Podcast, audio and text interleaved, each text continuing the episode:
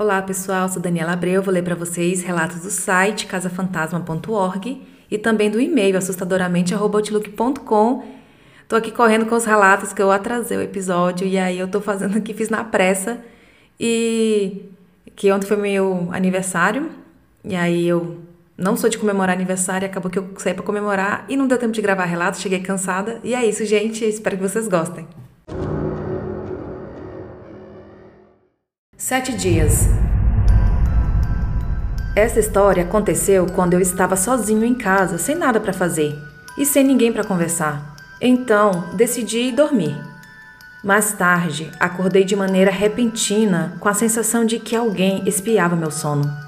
Na hora fiquei pálido de medo, mas lembrei que quando era pequeno sentia a mesma sensação, que passou quando minha mãe me levou a um centro Disseram que uma ex-namorada do meu pai tinha feito um trabalho para ela se assustar e perder a criança. Mas como ela teve um parto normal, o encosto passou a me assustar. Até os meus 14 anos, eu dormia na cama de meus pais. Mesmo tendo três irmãos dormindo no mesmo quarto, eu sentia que a entidade me observava. Então sempre dormia com meus pais.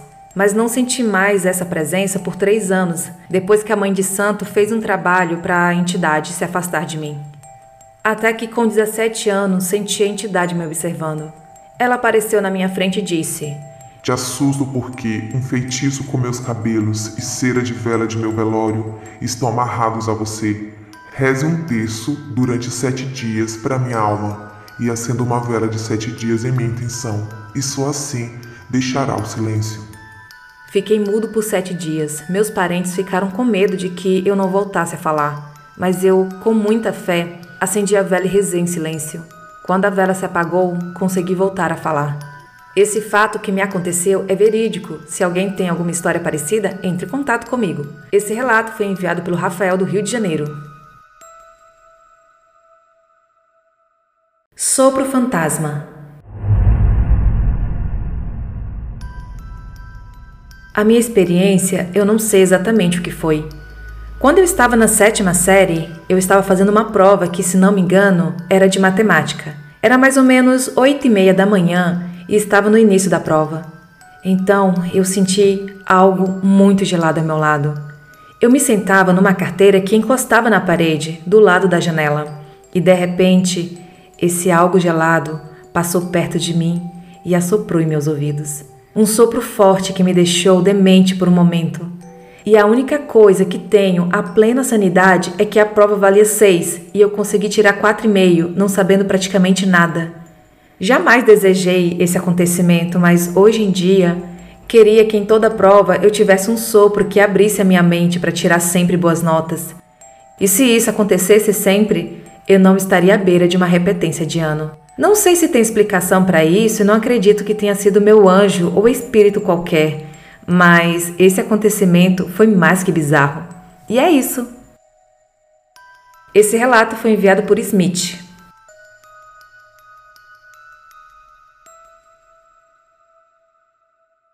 Velha Medônia Desde que eu me lembro, sempre convivi com coisas sobrenaturais. Vultos de canto de olho, pessoas passando de uma porta a outra correndo, paralisias do sono, terríveis por sinal. Também já tive vários sonhos que se concretizaram depois. Um deles em que sonhei que minha amiga estava grávida.